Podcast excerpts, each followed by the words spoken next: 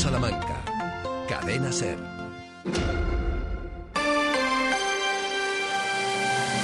Hoy por hoy, Salamanca. Ricardo Montilla.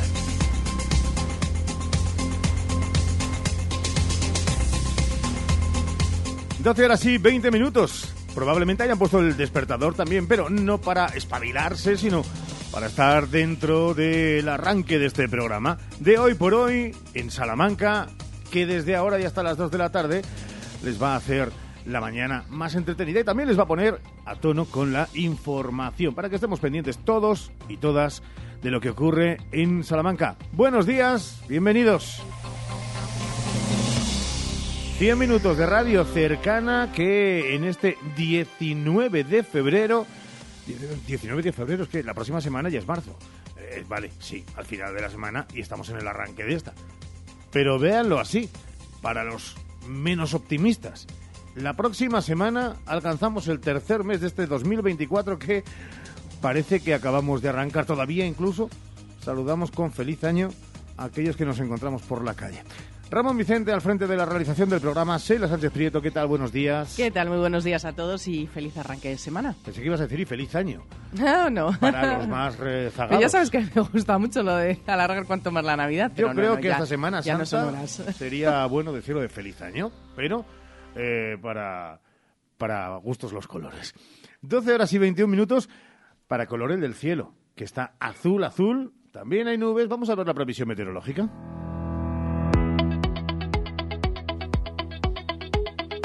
¿Qué nos dice la EMET? Pues que esta semana vamos a tener sol, nubes, lluvia y nieve, todo. Así que vamos a empezar con esa previsión, porque la semana en estos primeros días va a empezar con temperaturas altas, valores de 17 grados y mínimas en la capital entre 1 y 4 grados hasta el miércoles. Hoy día soleado, que continuará mañana. También el miércoles espera una jornada ya nublada. El jueves llegarán las precipitaciones. En Béjar hay termómetros que bailarán entre los 5 y los 17 grados. A partir de mañana se empezará a nublar. El jueves lluvia y se espera nieve de cara al fin de semana. Vamos a poner la lupa en cómo arranca la semana en cuanto a incidencias del tráfico rodado en la capital y en la provincia. Pues no arranca complicada, la verdad, porque tampoco hay muchas calles que se vean afectadas en la capital. Por obras hay tres, la carretera de Ledesma entre calle Almenara y calle Alfareros, la calle Misión desde Méndez Núñez hasta San Bruno y la calle Varillas desde Gran Vía hasta Consuelo. Hay tan solo un estrechamiento que condiciona el tráfico, es en la calle María Auxiliadora y hay presencia de grúa hasta las seis y media de la tarde en la calle Placentinos con Serranos y es la única que hay hasta ahora la DGT no alerta de ninguna incidencia en las carreteras de la provincia. En este 19 de febrero, en este lunes, luce así. Los titulares en Hoy por Hoy Salamanca. Comenzamos la actualidad en el Hospital de Salamanca, donde esta mañana ha habido nombramiento. La gerente regional de salud, Violeta Martín Pintado, ha presentado al nuevo gerente de salud de área de Salamanca, Luis Alberto Álvarez Espinosa. Llega en un momento de cuestionamientos por las listas de espera y el funcionamiento de algunos servicios. La presentación ha tenido lugar en la Junta de Castilla y León. La gerente regional ha reconocido en el acto que las listas de espera son un problema fundamental en la sanidad y asegura que la solución no es sencilla, ya que no solo se trata de disminuir el número de pacientes en espera de una intervención, sino de hacerlo de manera simultánea a otros procesos que puedan aflorar por otros problemas de salud. Conoceremos la respuesta del nuevo eh, nombramiento, como hemos dicho, del nuevo gerente de salud del área de Salamanca en hora 14 Salamanca con Jesús Martínez. Abrimos página ahora de sucesos con varias agresiones que han tenido lugar este fin de semana en Salamanca. Cinco agresiones en tres lugares distintos. Dos personas han resultado heridas en la Gran Vía. Los afectados acudieron por sus propios medios al hospital sin que fuera necesaria una ambulancia. Otras dos personas han tenido que recibir asistencia sanitaria como consecuencia de una agresión en un establecimiento de ocio nocturno en la calle Bermejeros y otra agresión en la calle Bordadores. Este fin de semana se hallaba el cuerpo sin vida del octogenario que había desaparecido y se estaba buscando. El cuerpo sin vida de Ángel Herrero, que fue hallado en el río Tormes junto a la pasarela de la Fontana por varios piragüistas. piragüistas. Llevaba desaparecido más de 10 días y el domingo había prevista una búsqueda masiva. De momento se desconocen las causas del fallecimiento. Economía en Hoy por Hoy Salamanca. Abrimos página económica 12 y 24. Haciendo una primera parada, se irá en el sector agrícola para conocer ¿Cómo se encuentra la situación esta semana? Pues hoy es día de reuniones. El ministro de Agricultura, Luis Plana, se va a reunir con las comunidades autónomas para abordar los problemas que afectan al campo español actualmente. Este encuentro tiene lugar en un ambiente crispado con varias protestas ya previstas en los próximos días. Y más asuntos económicos del día, porque esta mañana se está desarrollando en Salamanca el Foro de Desarrollo del Talento, una llamada al talento joven para cambiar el mundo y la empresa dentro de la programación del Tour del Talento. En el evento, el alcalde Carlos García Carballo ha defendido la posición aventajada de Salamanca, dicho, al acoger talento global y las oportunidades laborales como polo tecnológico del suroeste de Europa. Es una de las citas de Salamanca capital, pero nos vamos a la provincia porque la Escuela Técnica Superior de Ingeniería Industrial de Béjar ha inaugurado los laboratorios de la reindustrialización, un acto en el que ha participado el consejero de Economía y Hacienda, Carlos Fernández Carriedo, y el rector de la Universidad de Salamanca, Ricardo Rivero. Y ponemos datos sobre la mesa, Ricardo, un total de 5.075 cuidadores no profesionales de personas dependientes en Castilla y León, ahí son 519 más que hace un año, se han incorporado como cotizantes a la Seguridad Social hasta el 31 de enero, según los datos facilitados por la Tesorería General de la Seguridad Social, recabados por el Instituto de Mayores y Servicios Sociales. La provincia de León se sitúa a la cabeza de la comunidad, seguida por Valladolid y en tercer lugar Salamanca con 782. Y antes de dar paso al deporte, contarles que Castilla y León es una de las cinco comunidades donde ha aumentado el índice de siniestralidad laboral. En Salamanca ha habido 3.684 casos, de los cuales seis han resultado fallecimientos.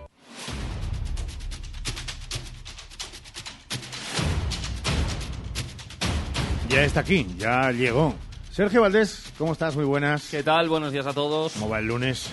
Muy bien, ¿el vuestro? De resaca futbolera, de baloncesto y de atletismo, que no se nos olvide, porque empezamos por estos últimos. Eh, ¿Han ido bien las cosas o se esperaba mejor, Sergio? Bueno, ellos iban a por más, pero al final tienen un eh, buen bagaje, que es una medalla de plata y otra de bronce en el Campeonato de España de Atletismo de pista cubierta, ese denominado, como decimos desde esta temporada, short track, y allí Lorena Martín ha conseguido una plata y Mario García Romo un bronce en sus respectivas categorías. En el 800 Lorena, en el Milky Mario García Romo, que es verdad, no pudo hacer absolutamente nada, en este caso con Adel Mechal, que fue el ganador, muy ganador de la prueba de ayer del 1500 y justo ya en los últimos metros también eh, Mario García que perdía por centésimas el segundo puesto, la medalla de plata y mientras tanto Lorena Martín que quedó segunda también a distancia de su compañera y amiga, con la que entrena incluso, Lorey Barzabal, que fue la que se colgó el oro. Así que Lorena quería el oro, evidentemente, Mario quería más también, no ha podido ser, una plata para Lorena, un bronce para Mario, pero bueno, tienen que estar eh, contentos, una nueva medalla para ellos. Unionistas 34, no es el título de una película, es como está ahora mismo en la clasificación y los puntos que tiene el conjunto de Dani Pons. Sí, con cuatro victorias más esta temporada, que dicho así, bueno, pues parece sencillo, pero es verdad que quedan 14 partidos por delante, así que lo tiene francamente bien Unionistas para certificar cuanto antes la salvación, lo del playoff ya será otra cosa, porque para eso tiene que hacer más o menos 25, 27 puntos, ahora mismo el conjunto charro, y quedan pues eh, 14 por 3, eh, hacen un total de... 42. Sí, 42 puntitos para intentar conseguir esa ansiada eh, recompensa que sería el playoff.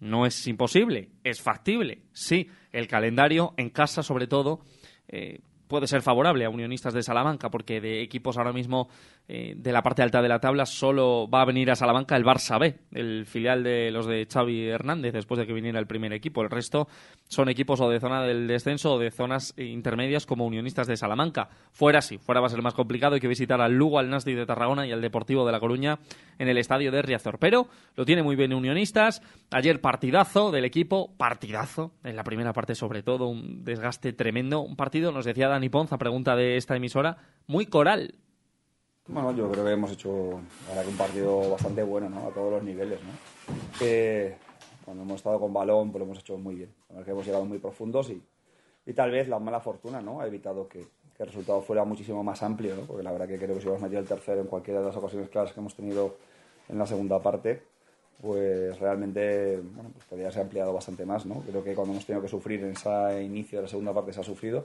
pero creo que ha sido un monólogo nuestro. Yo creo que ha sido uno de los mejores partidos que hemos hecho. Hemos jugado muy bien al fútbol. Hemos demostrado que tenemos diversas estructuras y diversas alternativas para poder jugar. Creo que les hemos sorprendido con, con nuestra forma de jugar eh, hoy, de lo que tenían preparado. Y, y, bueno, pues la verdad que muy contento, ¿no? Y cuando hemos tenido que cambiar a otras estructuras, pues el equipo ha respondido muy bien. hemos estado muy sólidos. Pues, solamente creo que la ocasión de la primera parte, la de la que ha perdido Carlos, ¿no? Eh, que quizás vamos a exigirle un poco, ¿no? Pues ser dominantes en balón, pues puede provocar ese tipo de errores. Son las palabras de Dani Ponz. Eh, el fútbol también copará parte importante en ser deportivos a partir de las 3 y 20, con el Guijuelo, el triunfo del Salamanca CFUDS y Avenida. Creo que hemos salido, hemos salido muy bien, muy concentrados y dándole realmente mucha importancia al partido que, íbamos a jugar. Y, y lo que cuesta es mantener mantener esa concentración durante 40 minutos. Tenemos que seguir trabajando para, para intentar que, que cada vez tengamos más tiempo, esa concentración y ese nivel de intensidad que nos permita jugar mejor. Eh, muy bien el primer tiempo, poquito peor Triunfo tiempo, que nadie se olvide que quien está delante es uno de los equipos que ahora mismo está en zona de playoff, el Baxi Ferrol.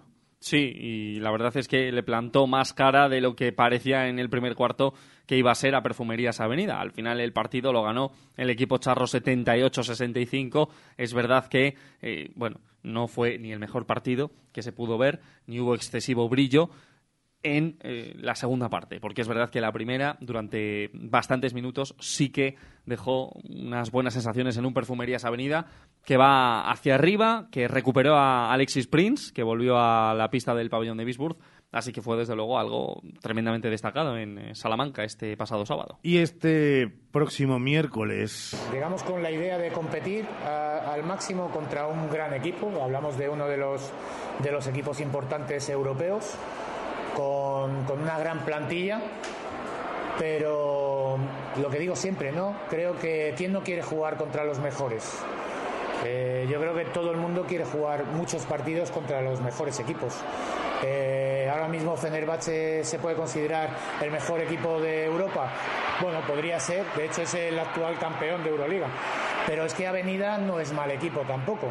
Y podemos competir eh, a ese nivel en cualquier circunstancia. Eh, Competir contra el mejor equipo de Europa sin discusión. Luego, ya que lo demuestre con un título, eh, habrá que verlo. Desde luego lo tiene, el cetro del año pasado. Pero que hablamos de una constelación de estrellas, sí, competir, ese es el objetivo. Sí, un equipazo, el de Fenerbahce, que quedó campeón de la fase regular de esta Euroliga, que es el vigente campeón de la Euroliga y que tiene a McBride, a Messeman y a un montón de jugadorazas en su plantilla que, hombre, se lo van a poner casi imposible este miércoles a las 5 de la tarde, hora peninsular española, a Perfumerías Avenida en el primer partido de los cuartos de final de la Euroliga. Un año más, Avenida en esa fase eliminatoria.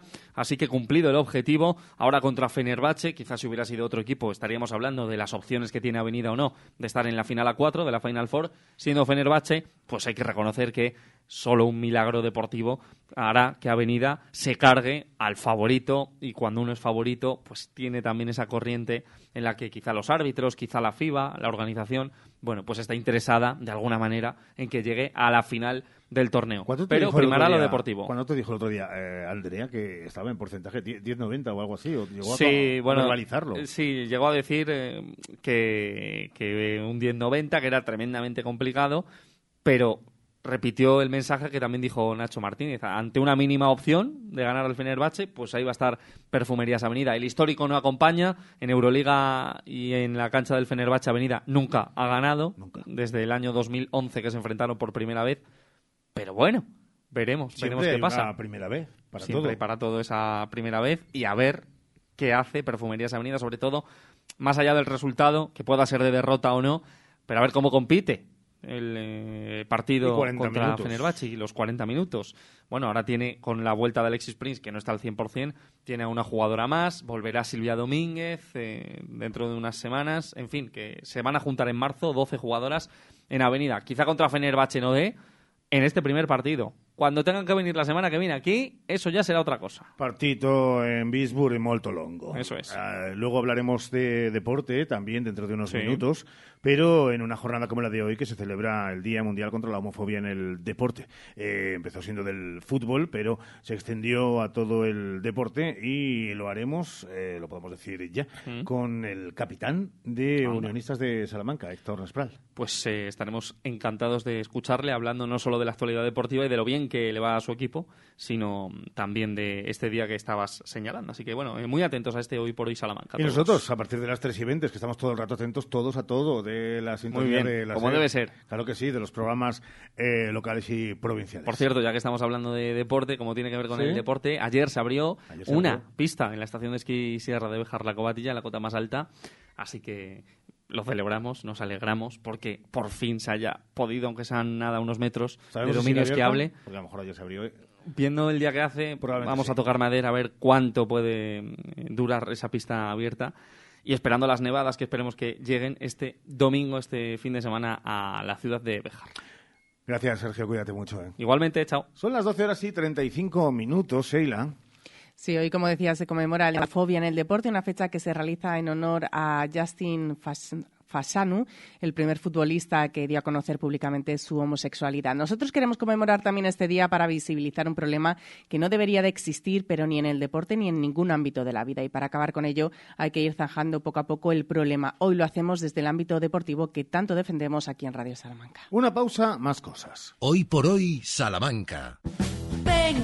Gadis, el precio no es un problema. En nuestras oportunidades de hoy tenemos Papel higiénico 4 igual a 12 rollos, 2 euros con 65 céntimos y en 2 euros con 99 céntimos. Gadis, en confianza. Gadis, emprendedora del equipo paralímpico español.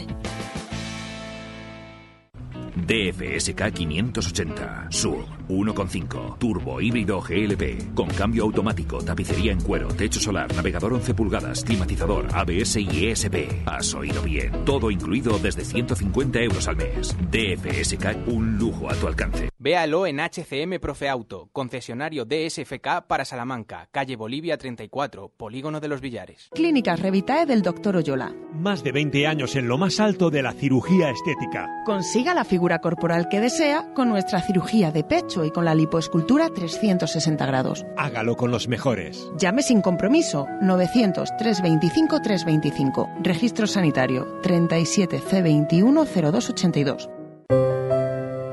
Más de 75 años de experiencia nos avalan para acompañarte en los momentos más difíciles. Funeraria Santa Teresa, una funeraria adaptada a los nuevos tiempos para ayudarte con un trato cálido y humano. Servicio 24 horas, traslados nacionales e internacionales, sanatorios y crematorios, servicios personalizados. Funeraria Santa Teresa, calle Conde de Crespo Rascón, 21 923 21 32 89.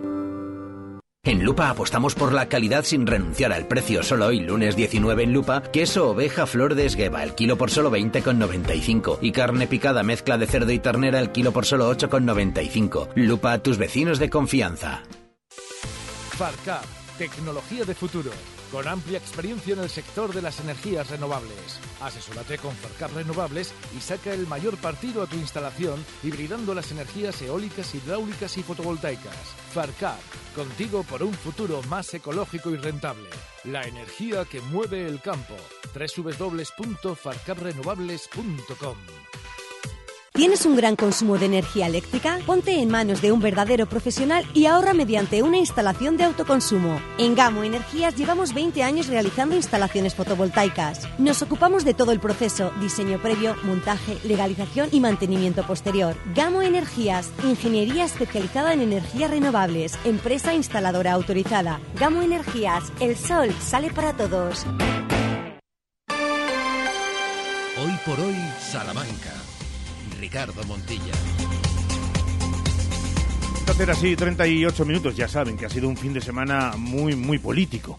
Eh, polarizado desde Galicia, pero ya saben siempre también con todos los mensajes extraídos en lectura nacional. Una lectura nacional que no puede ser otra que es feudo del Partido Popular, que ha sabido eh, mantener, sostener y además en un, número eh, no rinqueante, sino de 40 eh, 40 diputados en la Junta de, Galicia, eh, la subida extraordinaria de- del bloque nacionalista galego y el hundimiento sin paliativos de la opción socialista en tierras gallegas.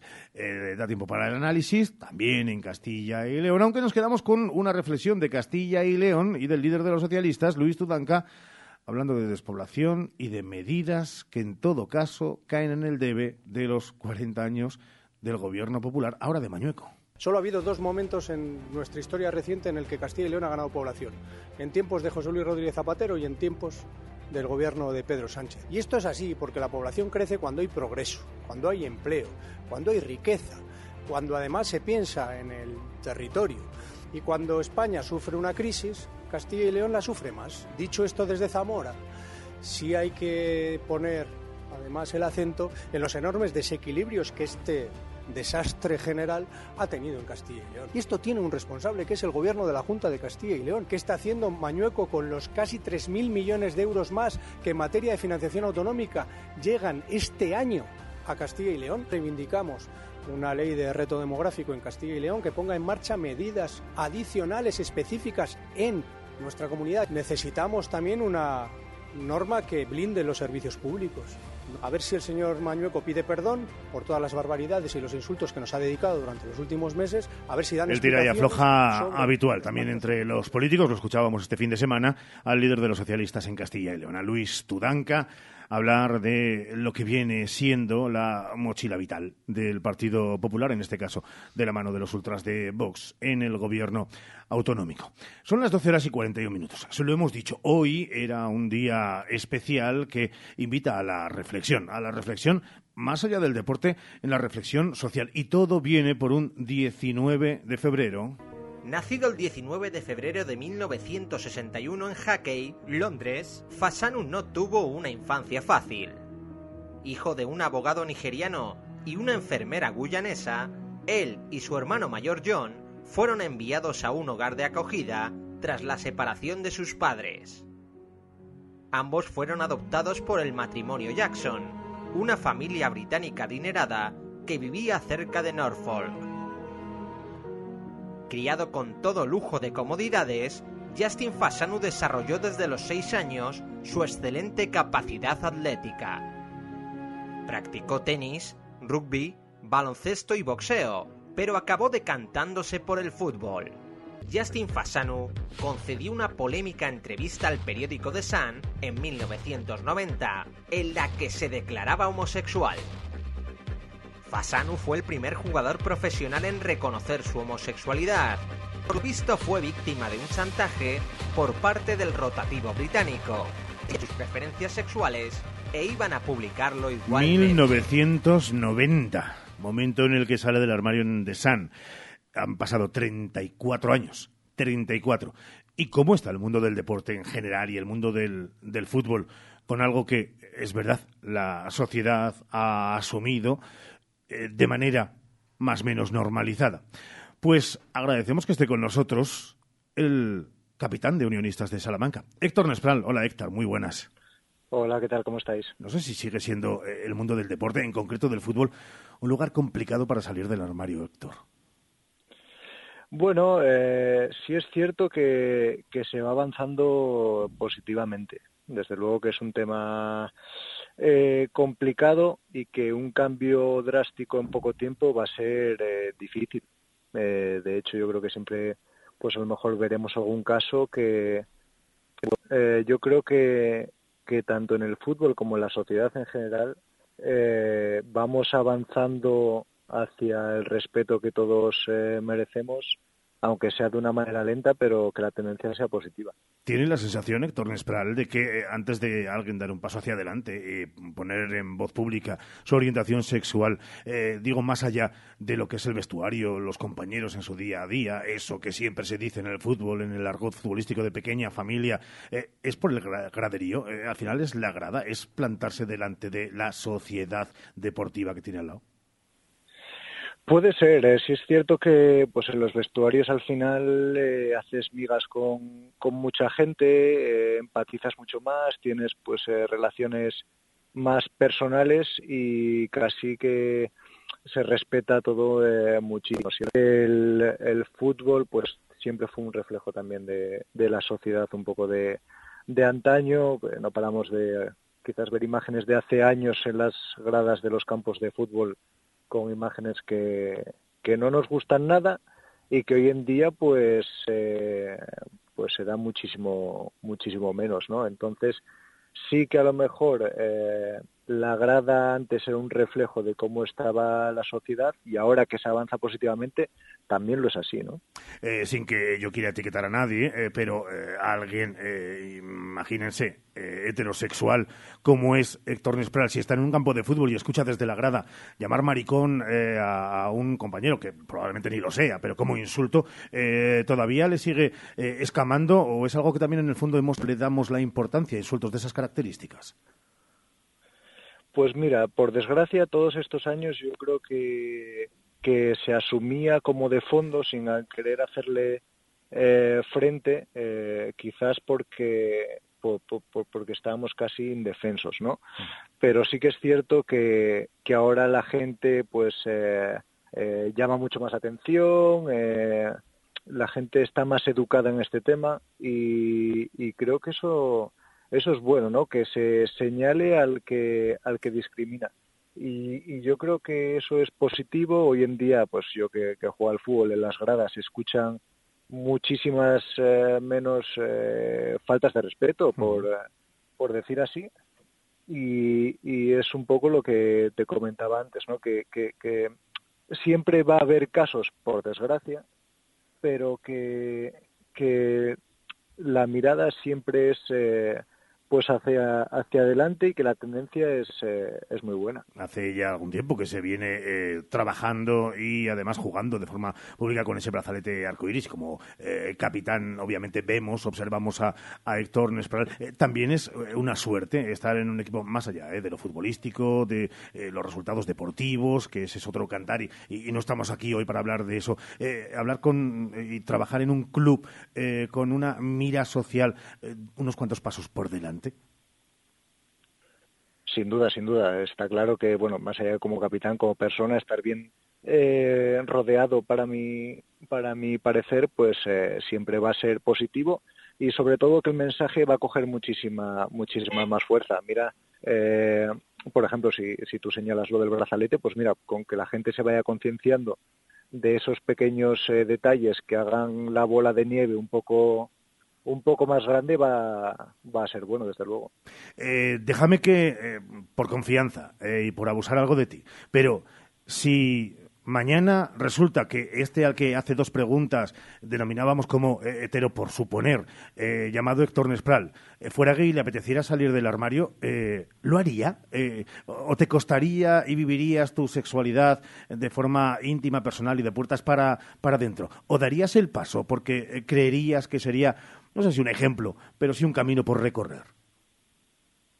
Lo daría, lo daría porque creo firmemente, la verdad, en el respeto hacia todo el mundo, independientemente de, los gustos que, tenga. Mira, por suerte, y por no hablar particularmente de mí, hemos tenido la suerte de tener aquí entrenando hace un par de temporadas a Alberto Lejárraga, portero Marbella, que ha, que ha salido del armario creo que hace un par de años o, el, año pasado y lo ha hecho con toda la, naturalidad eh, que él ha creído eh, conveniente. Y, desde luego que esos esa gente que, que, da un paso adelante ya no es solo por ellos es por, el, por el, camino que enseñan a, a, la gente que igual tiene un poco más de, de miedo no y, dar esa visibilidad pues pues es siempre la verdad eh, positivo y agradecido de ver desde luego Caminante no hay camino. Ahora que hablábamos de camino, se hace camino al andar.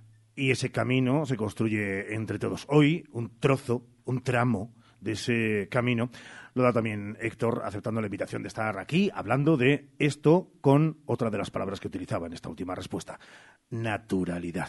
Señor Nespral, cuídese mucho, muchos éxitos deportivos, sabe que se le tiene mucha estima en todos los sentidos. Un abrazo muy grande, amigo.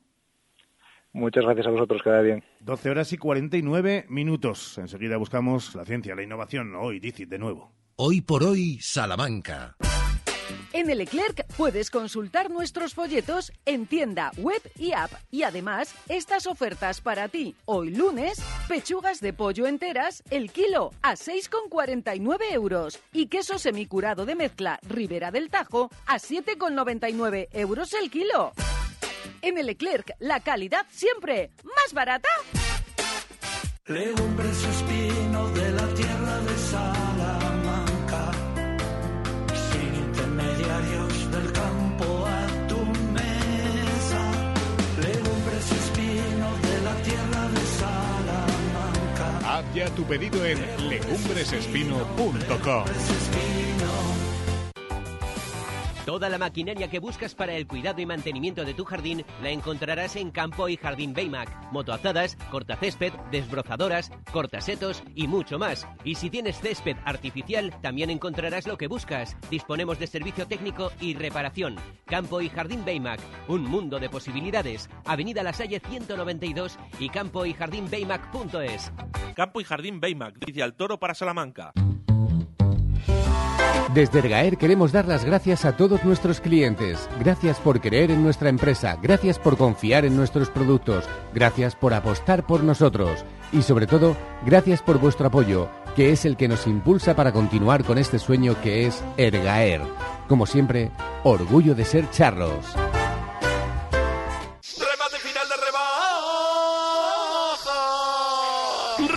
Final de rebajas en Moblerone. Aprovechate de unos descuentos nunca vistos en muebles, sofás y colchones. ¡Date prisa! ¡Corre, que se agotan! Remate final de rebajas, solo en Moblerone. Mejoramos cualquier presupuesto. Hoy por hoy, Salamanca. Ricardo Montilla.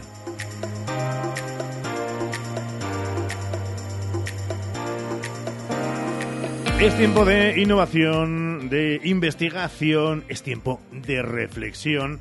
Oigan, en esa reflexión, dejen que nos quedemos con algo que podíamos leer recientemente eh, en el Confidencial, porque eh, dice así el titular, más de 20 grados en invierno. Cómo las elevadas temperaturas están destrozando el campo. Eh, una reflexión, un artículo perfectamente documentado de nuestro protagonista. Cada lunes abrimos este espacio. José Pichel, José, muy buenos días.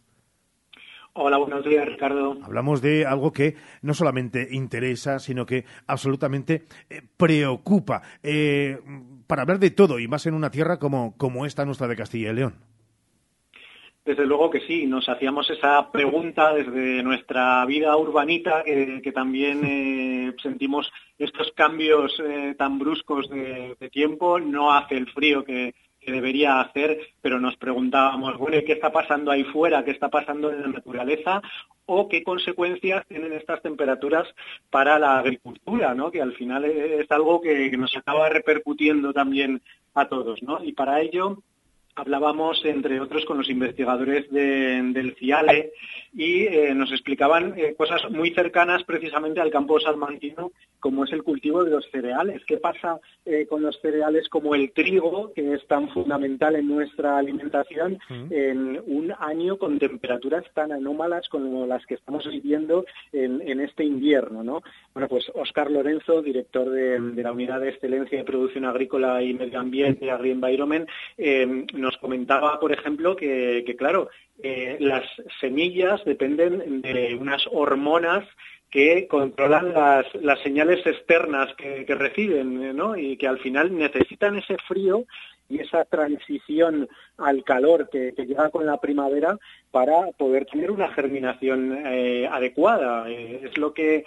eh, se llama como vernalización, que es el periodo de bajas temperaturas que necesitan este tipo de cultivos. Por eso se siembran precisamente antes del invierno para que eh, luego se puedan adaptar a, esos cambios que llegan con, con la primavera, con esa germinación eh, de las semillas, eh, con ese despertar de, de, las plantas y que al final es muy importante no solo para la cosecha del año en cuestión, es decir, probablemente este año ya precisamente por haber tenido un invierno tan anómalo vamos a tener una cosecha no todo lo buena que, que se esperaría, sino que eh, incluso eh, estas eh, semillas, estas plantas van acumulando esos conocimientos, van dejando marcas que se transmiten a las siguientes generaciones de, de plantas. Esto es algo que estudian precisamente en el CIALE, que ven cómo esas marcas que se llaman epigenéticas van quedando para las siguientes generaciones de, de semillas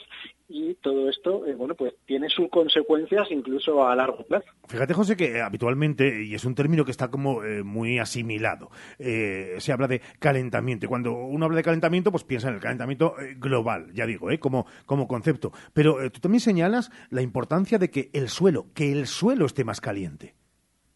Sí, fíjate, es algo que, cuando pensamos en este tema seguramente a nadie se le ocurre así de primeras y sin embargo los expertos también eh, nos han hablado de ello, de, qué pasa en el suelo cuando en lugar de hacer las temperaturas invernales, en lugar de tener estas heladas eh, tan, tan importantes que tenemos sobre todo aquí en la meseta, ¿no? En lugar de eso tenemos unas temperaturas eh, tan, tan anómalas que llegan a los 20 grados de día y que no bajan de los 10 grados de noche. Bueno, pues la consecuencia más inmediata es que el agua del suelo se evapora, que eso enlaza también hmm. con eh, los problemas de sequía que estamos teniendo, pero incluso aquí que, no estamos teniendo un problema de sequía tan importante, que, que, sí que ha llovido últimamente, lo que ocurre con estas temperaturas es que se evapora el agua y eso revierte en un suelo cada vez más compacto.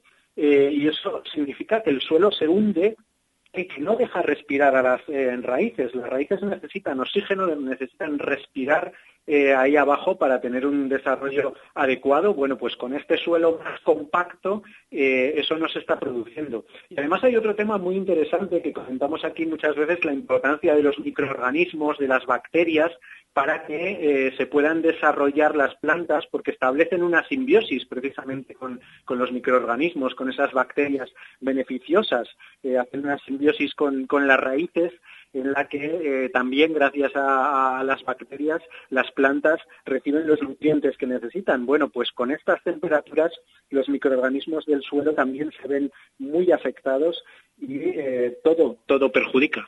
Estábamos hablando de las raíces, por ese suelo hipercaliente, pero eh, claro, también hemos señalado estos días por las temperaturas, por las eh, lluvias escasas, pero lo justo y necesario para que algunas plantas y algunos eh, elementos vegetales ya estén floreciendo. Es adelantarlo incluso dos meses antes de lo habitual. Eso sí que lo vemos todos a simple vista. El pico de la floración, según algunos estudios, se ha adelantado en los últimos años de media más de 20 días. Es decir, de media, probablemente un año tan caluroso como el que tenemos, eh, eh, ese adelanto sea muchísimo mayor, ¿no? Eh, esto, claro, lo, que está provocando es que, imaginemos, por ejemplo, árboles frutales que dependen de esa floración para los frutos que dan posteriormente. Bueno, es muy probable que si ya han florecido todavía vengan heladas en marzo, en abril o incluso en mayo que puedan destruir esos frutos, esa posible cosecha. Pero además esto influye muchísimo en la polinización o en eh, la sensibilidad a las plagas que, pueden tener eh, las plantas y en particular esos árboles frutales. ¿no? Así que las consecuencias eh, de esa floración demasiado adelantada también son muy importantes y están acarreando muchísimas pérdidas según demuestran también los estudios. es verdad que nos queda apenas minuto y medio, pero hemos hablado de los cereales, además en tierra muy de ellos, como es Castilla y León, de ese suelo caliente, de la floración. Pero te quiero preguntar, eh, eh, por el efecto en los animales.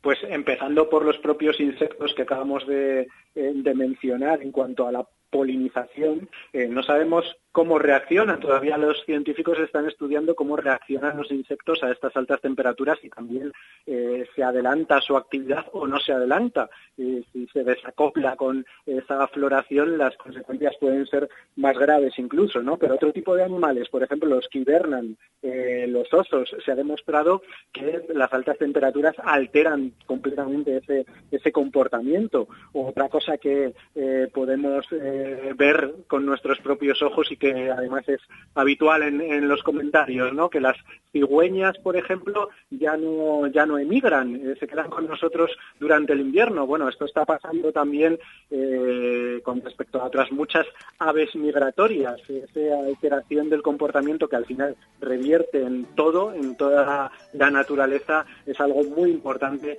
que está ocurriendo con este cambio de temperatura. Pues eh, lo tienen en el confidencial artículo de José Pichel en este tiempo. De, dice que queríamos hablar de ciencia de innovación, de preocupación y de reflexión. José, un abrazo grande, muchas gracias. Un abrazo, Ricardo. En la segunda parte el menú se extiende, que hay segundos, hay postre y hay café. Hay de todo. La verdad que tenemos un menú exquisito porque vamos a poner sobre la mesa un montón de propuestas de cara a esta semana que arrancamos y además también vamos a hacer balance de una de las grandes propuestas de las últimas semanas, ese Carnaval del Toro en Ciudad Rodrigo, lo vamos a hacer con su alcalde. Además también vamos a contar aquí con un profesor de la Universidad de Salamanca que participa en la elaboración del Atlas a nivel nacional de aquí de España. Hablaremos de moda, música, así que mucho contenido para dentro de nada. Noticias nacionales e internacionales en la SER. Regresamos de inmediato.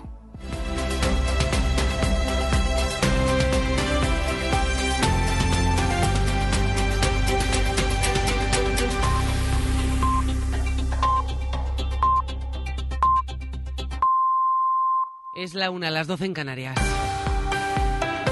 La viuda de Navalny promete continuar la lucha de su marido contra el Kremlin tras la muerte del opositor ruso en una prisión de máxima seguridad del país. Acusa a Putin de ordenar su asesinato. Antonio Martín. Juliana Navalnaya confirma que continuará con la lucha de su marido para que haya libertad de expresión y unas elecciones justas en Rusia. Lo hace en un vídeo publicado hace unos minutos en el canal de su marido en el que asegura que no tiene miedo y pide a sus seguidores que tampoco lo tengan y que planten cara a lo que llama un régimen enloquecido. Apunta directamente al Kremlin. Tres días atrás, Vladimir Putin a mi Alexei Navalny. Hace tres días Vladimir Putin mató a mi marido, dice en este vídeo en el que asegura que el Kremlin está haciendo todo lo posible por liquidar a la oposición. En un mes hay elecciones en Rusia en las que no se puede presentar ningún candidato crítico con la invasión de Ucrania. La esposa de Navalny se reúne hoy con los ministros de Exteriores de la Unión Europea que a esta hora debaten nuevas sanciones precisamente contra Rusia. En Madrid un menor de 14 años ha muerto por intoxicación tras tomarse un Red Bull que contenía la llamada cocaína rosa, una mezcla de sustancias similar a la o el éxtasis. Se investiga si unos chavales con los que sus amigos habían quedado por Instagram le echaron la droga sin que se diera cuenta. Estos chavales colgaron después un vídeo en redes sociales contando lo que habían hecho y mofándose del menor. Ha ocurrido en Getafe, Ser Madrid Sur, Víctor Rodríguez. Un adolescente de 14 años falleció el pasado viernes en Getafe tras consumir una bebida energética que contenía alrededor de 2 gramos de cocaína rosa o tusi, una droga que mezcla sustancias como la ketamina y el éxtasis. La Policía Nacional está investigando el caso como un delito de homicidio porque el joven no sabía que la bebida estaba contaminada. La Fiscalía de Menores tomará declaración a las personas supuestamente involucradas cuando sean identificadas. El adolescente había quedado con otros jóvenes a los que conoció por Instagram y podrían haber sido estos los que supuestamente habrían añadido sin su consentimiento la droga a la bebida. Después estos conocidos huyeron en metro y colgaron un vídeo presumiendo de su hazaña y riéndose de la víctima, que cayó desplomada frente a la estación de los Espartales. El vídeo ya ha sido borrado de la red social. Los agricultores protestan hasta ahora en Mallorca en la tercera semana de movilizaciones. Los tractores están llegando ahora mismo a las puertas de la delegación de gobierno en Palma. Con ellos está Sonia Trujillo. Alrededor de 270 tractores, según los organizadores, han venido de varios puntos de la isla, Inca, Campos, Vilafranca o Sapobla. Sapobla, por ejemplo, de donde viene Jaume Mir, agricultor de patatas, y que está sentado a mi lado en el tractor. Jaume, ¿por qué salís hoy a la calle? Estamos ya cansados entre que nos suben los precios, carburantes, mmm, abonos, electricidad, y ahora nos piden cuadernos digitales y en fin. Esto es lo que piden los agricultores. Por estas razones se han movilizado hoy por las calles de Palma con esta finalización de la manifestación en la delegación del Gobierno. Gracias, Sonia. Esta tarde el ministro de Agricultura, Luis Planas, reúne a las comunidades autónomas para hablar de la situación del campo. Acude con un par de sugerencias que acaba de anunciar en rueda de prensa, que las convocatorias de ayudas europeas que hacen las autonomías para jóvenes agricultores y ganaderos se efectúen de manera anual en un periodo de tiempo determinado para dar, dice, certidumbre y seguridad y que se reduzca a una al año las inspecciones a las explotaciones.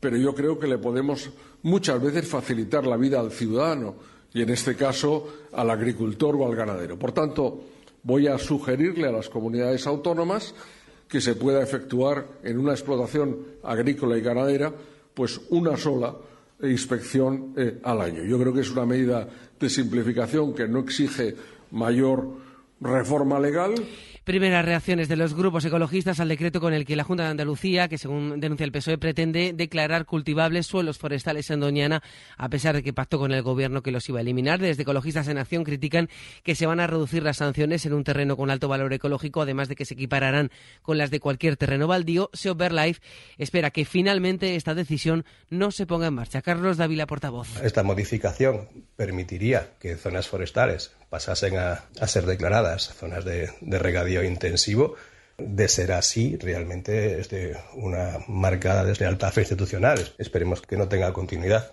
descubren la estrella más pequeña del universo, es solo siete veces más grande que la Tierra y es más pequeña que Saturno. La ha detectado un equipo internacional de astrónomos de Estados Unidos, China y Europa que ha utilizado un gran telescopio que España tiene en Canarias. Javier Gregory, buenas tardes. Buenas tardes. Este astro es una estrella subenana caliente y está situada a unos 2.700 años luz de la Tierra, según los resultados de este descubrimiento que publica la revista Nature. Este equipo internacional ha bautizado a la estrella con el nombre técnico de TMTS. Tiene una temperatura de 2.200 grados centígrados. Es demasiado pequeña para ser observada directamente y por esa razón, como decías, estos astrónomos internacionales han tenido que utilizar el mayor telescopio terrestre, el telescopio el Gran Tecan, que está situado en Canarias. Y acaba de anunciar que se presenta a la reelección la presidenta de la Comisión Europea, Ursula von der Leyen, anuncio que oficializa tras reunirse con su partido, la CDU alemana.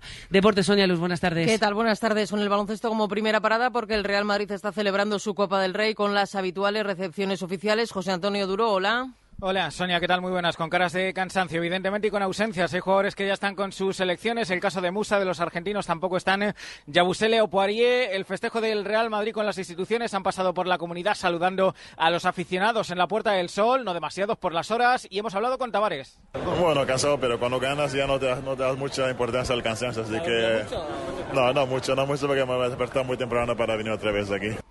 Se dirigen a esta hora al ayuntamiento los jugadores del Real Madrid tras esa consecución ayer de la vigésimo novena Copa del Rey en Málaga. Gracias, Duro. En cuanto al fútbol, hoy termina la jornada en primera con un partido clave en la parte alta a las 9 de la noche. Athletic Girona se lo pierde Blin en los visitantes que buscan una victoria que les sitúe a tres puntos de liderato. Estamos también en Semana Champions con doble duelo hispano-italiano. El Atlético visita mañana al Inter de Milán y el miércoles el Barça juega en el campo del Nápoles. Y la selección femenina ya está en las rozas para preparar la final a cuatro de la Nations League. El viernes juegan la semifinal contra Países Bajos en Sevilla. En caso de victoria, España logrará por primera vez el billete para los Juegos Olímpicos de este verano.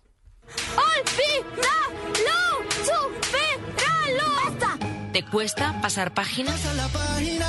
¿Te acuerdas cuánto tiempo pasabas buscando las páginas amarillas y en las páginas blancas algún número?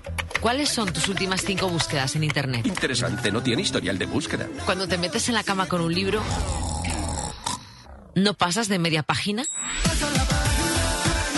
Ya puedes dejarnos tus mensajes de voz en el WhatsApp del programa. El 681-016731.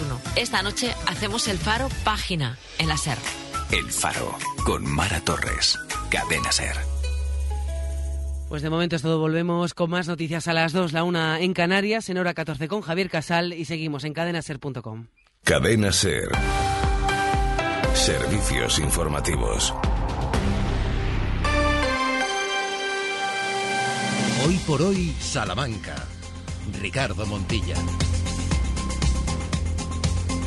De vuelta, de regreso a Territorio Charro, 13 horas y 7 minutos en este 19 de febrero del 24 con Soy Sánchez Prieto. Muy buenas de nuevo. Muy buenas. Eh, Estamos, eh, es verdad que pendientes de las informaciones de ese joven fallecido que también hace que por extensión y aquí en Salamanca haya mensajes de nuestros oyentes de eh, condolencia y sobre todo de eh, sorpresa, preocupación cuando tiene que ver con el mundo de eh, el consumo de estupefacientes, los pequeños y todo lo demás. Ramón Vicente, ¿qué tal? Muy buenos días. Muy buenas. Al final, un tema cultural, Sí, yo creo. Es un tema educacional, social, cultural, Sí. efectivamente, que entre todos debemos abordar y es la manera de intentar ponerle solución. Eh, estamos en este lunes que yo antes decía, como muy optimista, lo de la próxima semana, ya estamos en marzo, oigan, eh, por delante tenemos que pasar, eh, tú decías antes, eh, viento, agua, nieve, huracanes, de todo, Sí, sí, ¿no? sí, viene una semana con de todo, climatológicamente hablando,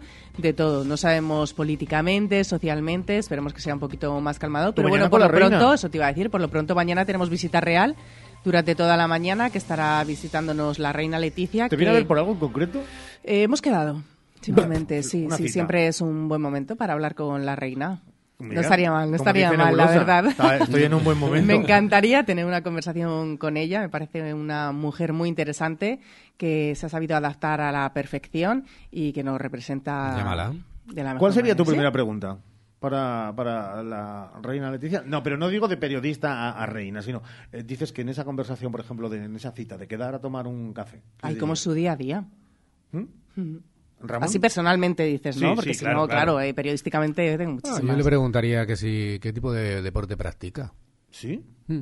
Ah, pues mira.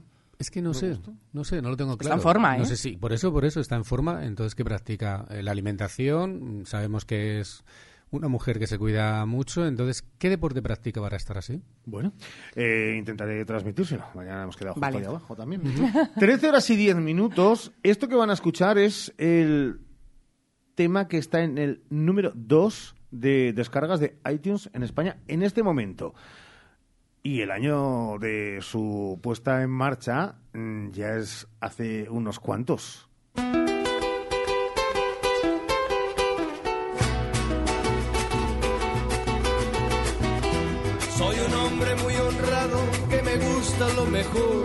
Mujeres no me falta ni el dinero ni el amor.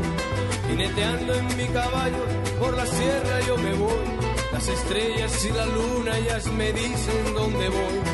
Ay, ay, ay, ay, ay, ay, mi amor.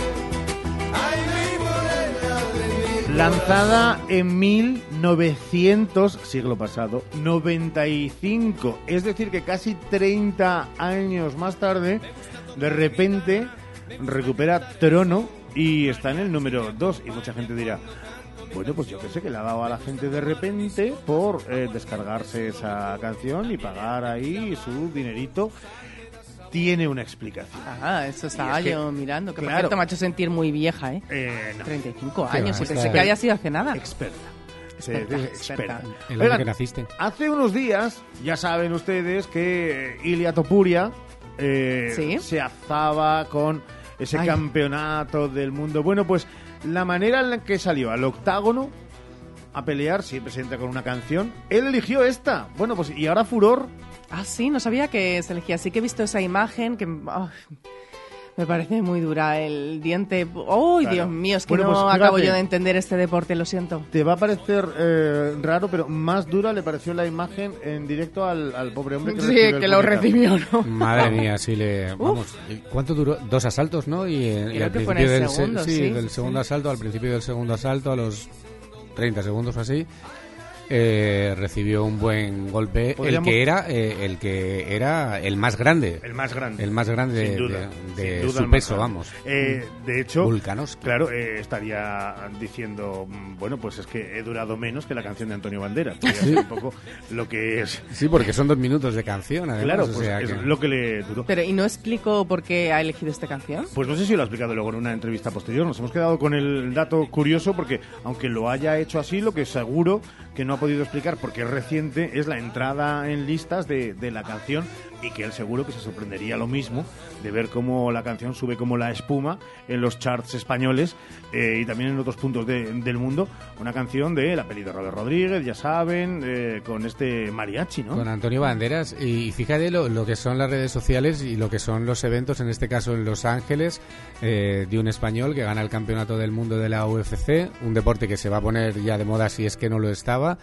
Y la verdad es que Antonio Banderas y los Lobos, que era de la, la canción de ellos, pues estarán encantados de recibir unos No, no, cuantos miles de euros por los royalties o, o los derechos de autor, ¿no? Yo desgraciadamente es verdad que sí que practiqué eh, este eh, deporte, pero todavía no era la UFC, Claro. era el patio del cole. Eh, Sí, y, sí. y- Y dabas o recibías. Las artes marciales mixtas. Bonito. Bueno, otra curiosidad también que lo he leído, eh, lo que son también las redes sociales, bueno, que lo estábamos comentando ayer, eh, es que antes de empezar le dijo en el oído a su contrincante, le dijo, oye, te respeto, Digo, "Claro, te respeto, te respeto, pero te voy a calzar una... te respeto, te respeto, zas. Oye, te puedo respetar No, también, claro que pero sí, sí, además el en el ring... consiste, consiste en eso. Es la curiosidad musical que queríamos traer hasta esta jornada en la que Vamos a buscar nuestra agenda de lo que viene por delante con nuestro destino Salamanca.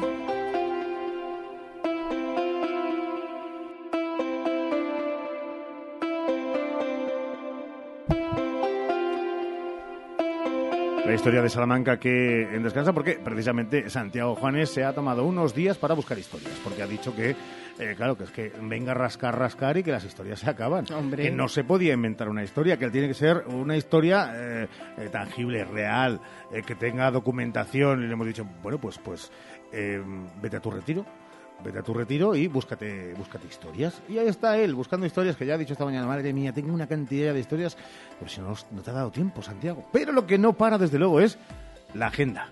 Vamos con las propuestas de esta semana. Hoy a las siete y media arranca este lunes el recital Crescendo, un concierto lírico que organizará que organiza el Teatro Real en el marco del Tour del Talento de Salamanca 2024. Será en el Palacio de Congresos y Exposiciones de Salamanca. Mañana en el Teatro Liceo a las 8 de la tarde se presenta Rómpeme, Mátame, es una novela del salmantino Alberto Muriel, un thriller narrado en dos tiempos, una mezcla de novela negra y erótica repleta de suspense, giros sorprendentes y tensión tan explosiva que impactará al lector. Como decimos, mañana será su presentación.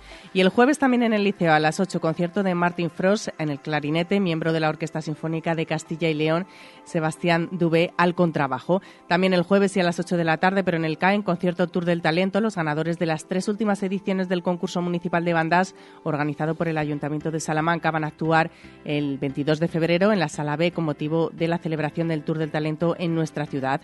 El viernes a las 10 en el CAEN, concierto de, Xa, eh, vuelve a los escenarios con una banda que incluye guitarra, batería, bajo, violín y piano, con Cansado de estar triste, Necesito silencio, Agua al dolor y todo azul como pistoletazos de salida de ese nuevo disco que verá luz próximamente y que será repasado en directo junto a un recopilatorio de toda su carrera.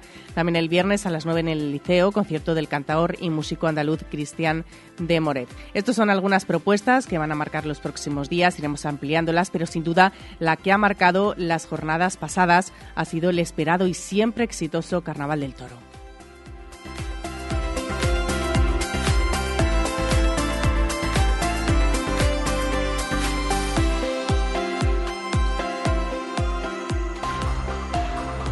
Hoy por hoy, Salamanca. Ricardo Montilla.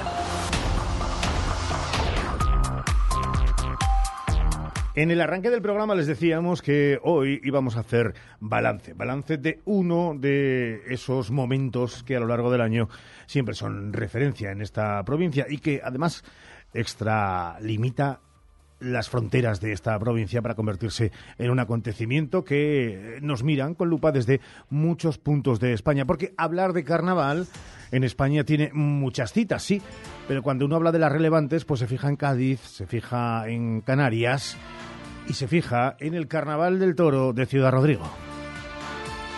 Por eso, y porque es muy nuestro, saludamos hasta ahora al primero de todos y de todas, los farinatos, las farinatas, el alcalde de Ciudad Rodrigo, Marcos Iglesias, que ya nos ha escuchado. Hola Marcos, buenos días. ¿Qué tal? Buenos días, ¿cómo estáis? Eh, supongo que igual que usted, es decir, súper satisfechos de este Carnaval del Toro 2024 en casi todos los sentidos, ¿eh? Sí, prácticamente todo ha transcurrido con normalidad, a pesar de que el tiempo, especialmente el fin de semana pasado, eh, hizo un poquito de frío y también lluvia, pero nos ha permitido desarrollar todos los eventos taurinos y no taurinos con plena normalidad y, por lo tanto, destacar la, la, la, la satisfacción que tenemos de que yo creo que la gente está muy, muy contenta por el resultado del carnaval. El carnaval del toro es un evento de masas que concentra a muchas personas y todo con carácter general ha salido muy bien.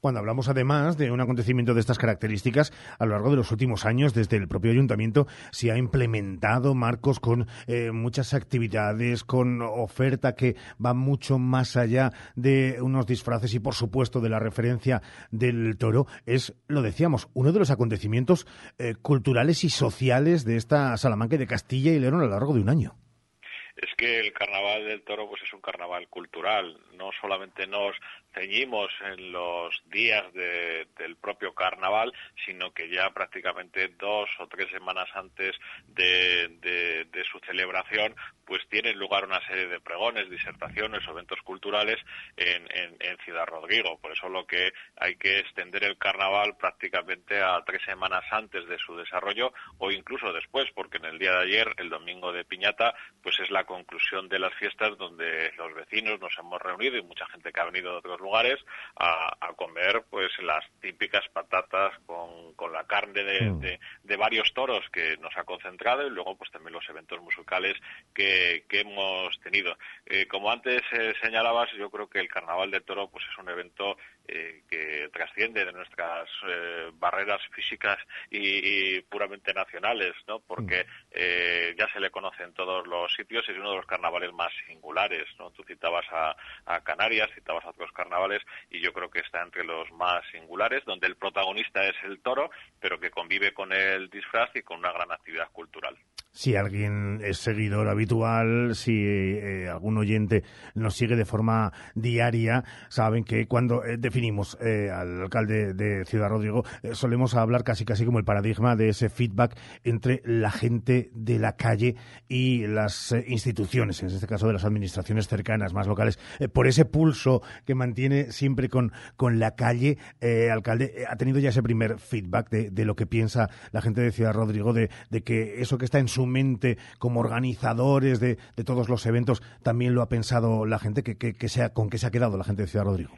Sí, la mayor parte de la gente está pues muy satisfecha de cómo se ha venido desarrollando, eh, especialmente porque, bueno, este año el carnaval eh, caía muy temprano y eso lo que hace es la incertidumbre del, tiempo, que ya digo que no lo hemos tenido eh, siempre a nuestro favor, pero nos ha dejado mantener todos los, los eventos y yo creo que la gente ha estado muy a gusto. ¿Qué es lo que valoran cada una de las personas que vienen en un carnaval dedicado al toro, en primer lugar, la presencia de los astados, la calidad de los astados. Pienso que ha sido de los años que, mejor presentados han venido los diferentes toros, que son cerca de 50 los toros que vienen al carnaval del toro. También la presencia de las figuras del toreo, de los nombres más relevantes en el, en el mundo del, del, toreo o de los novilleros que han tenido su, su, espacio en Ciudad Rodrigo y eso lo que ha hecho es que se haya acercado mucha gente de otros, de otros lugares. Eh, nos consta que vienen personas vinculadas a Rusia, es que es muy llamativo. Ha venido el embajador, por ejemplo, de, de, Ecuador a, a, ver el, a ver algunos de los festivales que, que teníamos en, en, Ciudad Rodrigo y otras muchas personas de otros lugares de, España, de Portugal, especialmente porque, por ejemplo, el martes es fiesta en Portugal y eso lo que hace es que eh, pues prácticamente muchos portugueses vienen eh, en la jornada del martes del carnaval a disfrutar de, Ciudad Rodrigo y de su carnaval y la sensación generalizada a nivel de calle, también a nivel de hostelería, a nivel del comercio, a nivel de los empresarios de Ciudad Rodrigo, que también han hecho su valoración, es con carácter general buena. Evidentemente, pues habrá que ponernos a trabajar en los aspectos que haya que mejorar. El carnaval es una fiesta popular, es una fiesta que nace del pueblo y es propiedad del pueblo.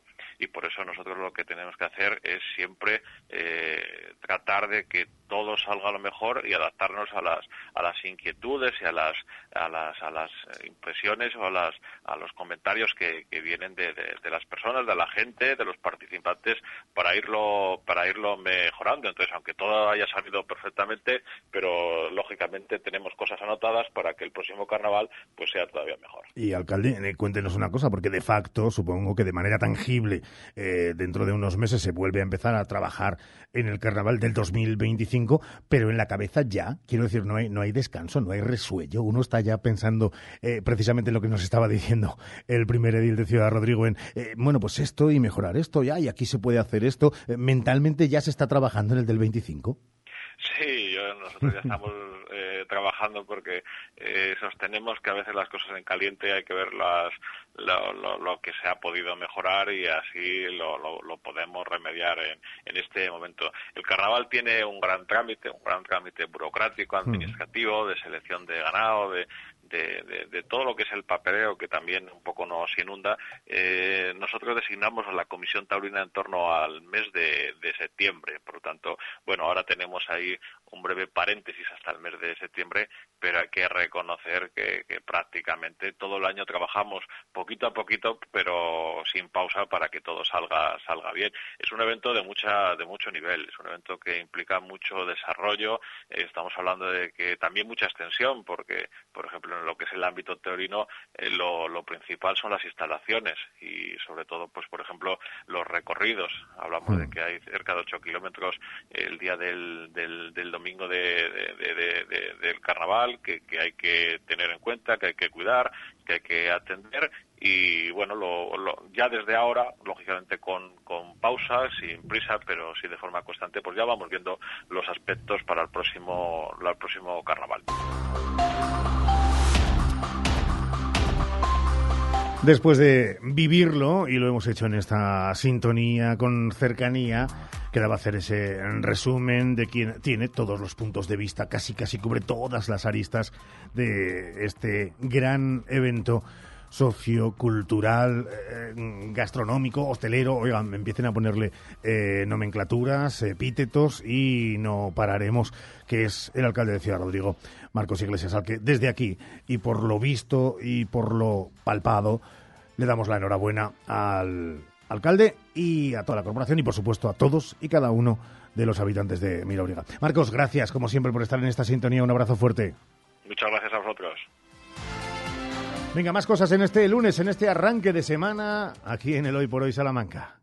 Hoy por hoy, Salamanca. Porque se merece la mejor atención, Servicio Doméstico Grupo CIMA. Más de dos décadas atendiendo a personas dependientes a domicilio y servicio de tareas domésticas por horas o internas. Servicio Doméstico Grupo CIMA. Contacta con nosotros en Salamanca, en Paseo Carmelitas 41 Bajo y en el 923 05 94 75. ¿Has probado kiwi miel? Dulce y natural, un estallido de sabor para todos tus sentidos. Kiwi miel protege tu sistema inmunológico, rico en vitamina C, mejora tus defensas, antioxidante, produce colágenos, fuente de potasio, de fibra. Pídelo en tu frutería habitual Kiwi Miel, una marca salmantina distribuido por Frutas Abanico. Atención, Kiwi Miel, sabor y dulzor totalmente adictivo. ¿Cansado del frío invadiendo tu hogar? Con Ecosystem el frío se queda en la calle. Ecosystem, aislamiento sin obras en tu vivienda. Ecosystem protege tu hogar o empresa. Te ayuda a reducir tu factura energética. Además, atenúa los sonidos indeseados. Ecosystem, aislamiento sin obra en María Auxiliadora 78 o aislamientosecosystem.es. ¿Quieres un dentista para toda la vida? Clínica Dental Carlos Vega. Queremos conocerte. Para ello ponemos a tu disposición la primera visita con radiografía y escaneado intraoral totalmente gratuita para darte un diagnóstico y presupuesto sin compromiso. Además, te ofrecemos financiación a tu medida. Carlos Vega, tu dentista con nombre y apellidos, en Paseo de la Estación 57. En el puedes consultar nuestros folletos en tienda, web y app. Y además, estas ofertas para ti. Hoy lunes, pechugas de pollo enteras, el kilo a 6,49 euros. Y queso semicurado de mezcla Ribera del Tajo a 7,99 euros el kilo. En el la calidad siempre más barata. Llega enero y todo cuesta más. Cuesta volver al gimnasio y al trabajo. Cuesta escuchar el despertador y pensar que hasta Semana Santa no hay vacaciones. Te cuesta atarte el pantalón y cambiar las cinco corbatas azules que te han regalado. Pero hay una cosa que no cuesta. Conseguir tu vehículo nuevo con descuentos desde 3.000 euros. Garantía de hasta 5 años. Posibilidades de pagar al contado, leasing, renting o como tú quieras y sobre tasación asegurada. Solo en Citroën Grupo Nani hasta el 31 de marzo con el Plan Impulsa. Te esperamos en Citroën Grupo Nani, calle Primera 21, Carvajosa de la Sagrada, Salamanca. Di que sí a tu boda en el jardín del Hotel Salamanca Montalvo. Di que sí a nuestra fórmula todo incluido. Ven a vernos o llámanos al 923 19 40 40. Hoy por hoy, Salamanca. Ricardo Montilla.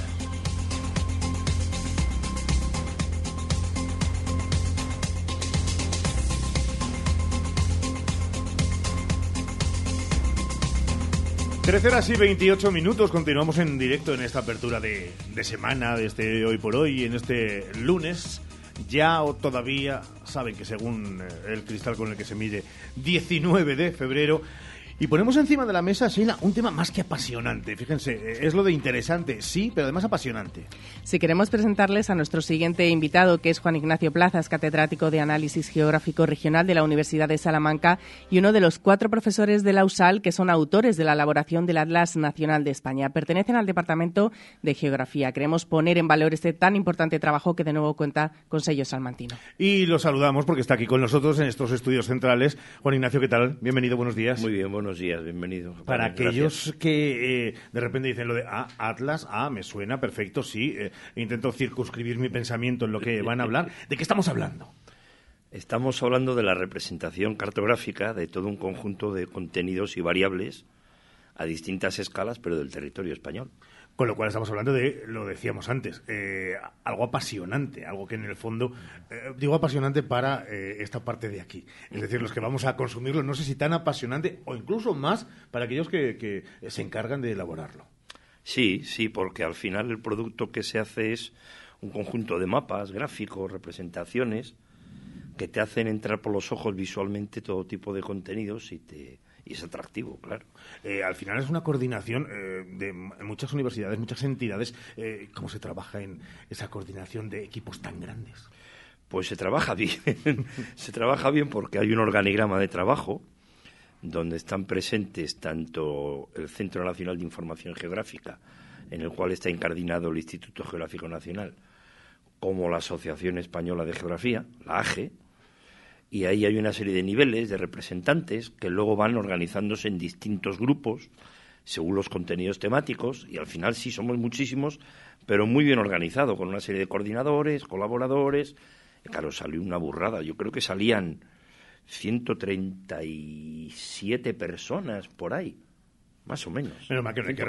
reunirse todos en una casa después de, No. de quedar a ver un partido y después venga nos ponemos a, a trabajar. No, no, no. Perfectamente coordinado, como decía Juan Ignacio. ¿Y cómo es ese momento de elaboración de un atlas? ¿Cuál- De un atlas? Eh, ¿Cómo se, se trabaja en el día a día para que luego finalmente todos podamos verlo en casa, consumirlo en casa, tenerlo para poder consultarlo?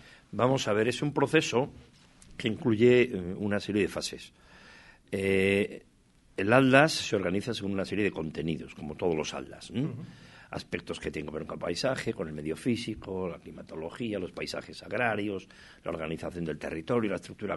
Se organiza, hay una estructura, una estructura muy bien definida de, de bastantes capítulos, que, que abarca pues algo así como, como nueve o diez grandes conjuntos temáticos, ¿no? que se van organizando en grupos, van desde el conocimiento geográfico y cartografía hasta España en el mundo, pasando por estructura territorial, etcétera. Y eso se va organizando a través de una serie de coordinadores que abordan distintos temas dentro de cada uno de esos conjuntos, coordinadores que cuentan con una serie de colaboradores de distintas universidades. Cada grupo suele tener entre cinco y seis colaboradores, incluido el coordinador. ¿Y cómo se hace? ¿Cómo es el día a día? Pues eh, hay una planificación, una planificación. Todo esto arrancó además en el año 2011, donde se hizo una primera, digamos, empezó la primera edición. Eh, a partir del 2011 se terminó por completar el Atlas algo así como en el año 2019, ¿eh? la primera edición, y está todo online además en la página del Instituto Geográfico Nacional.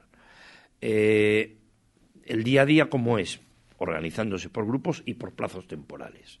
De tal manera que cada uno de los conjuntos temáticos que abarca el Atlas empieza en distintas fechas. Por ejemplo, el grupo que yo coordino, que es sobre actividades eh, productivas y económicas, pero más concretamente sobre todo lo que es actividades agrarias y pesqueras, es empezaremos esta edición, la segunda, empezaremos a trabajar en nuestro tema el año que viene, en agosto. Hasta agosto se van organizando el resto de grupos y vamos montando unos tras otros y está prevista la finalización a finales de 2027. ¿Mm? Cada uno tenemos nuestro, nuestro organigrama. Eh, ¿Cómo se trabaja?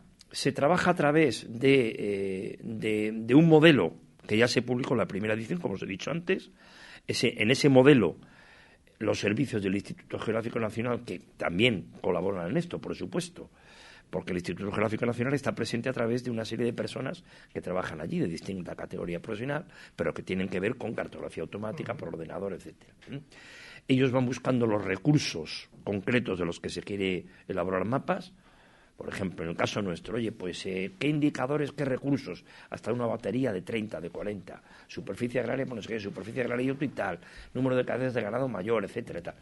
Ellos van trabajando la búsqueda, nosotros deslindamos una serie de indicadores, ellos hacen la búsqueda y desde el punto de vista técnico ellos nos presentan el modelo de cartografía que pudiera ser y nosotros vamos haciendo correcciones sobre ese modelo. Oye, pues sería mejor un mapa de símbolos, un mapa de círculos proporcionales, etcétera y tal. Entonces, es un trabajo coordinado por las dos partes donde nosotros corregimos un poco el, proporcionamos los indicadores a partir de los cuales trabajar, luego proporcionar incluso un pequeño borrador que ellos trabajan de mapa, ellos te lo devuelven, tú lo corriges y está luego la parte de texto, claro, porque todo esto también tiene que ir con unos mínimos comentarios, con una redacción muy, muy sencilla, muy simple, que no sea muy larga. Y bueno, se va trabajando así, así se trabaja la primera edición y así va a ser la segunda, con la novedad de que en esta segunda se va a incluir algo en todos los temas que es la escala europea, es decir, contextualizar todo esto dentro de Europa, porque cada vez estamos más metidos en todo lo que es la dinámica europea. No se entiende la actividad agraria, ahora que estos días hemos tenido las protestas, si no son las políticas agrarias, de la misma manera que no se entiende el medio ambiente si no son las políticas ambientales. ¿Se hace mucho trabajo de, campo en la elaboración previa de toda esa información? Mm, más que trabajo de campo, trabajo estadístico y trabajo de redacción. Trabajo de campo no. Vamos, trabajo de campo. Por trabajo de campo, por ejemplo, los geógrafos entendemos ante todo y sobre todo salir al campo. Salir al campo, hacer fotografía, reconocer el territorio. Ese tipo de trabajo de campo es mínimo. Date cuenta que estás hablando de variables y contenidos a escala nacional. Lo que hacemos aquí es trabajar con estadísticas con estadísticas básicamente, con indicadores, fuentes oficiales, dentro de las cuales hay una serie de variables que tú crees que son representativas de ese tema a trabajar, y bueno, eso sí lo trabajas más, buscar las últimas estadísticas, cómo representarlas.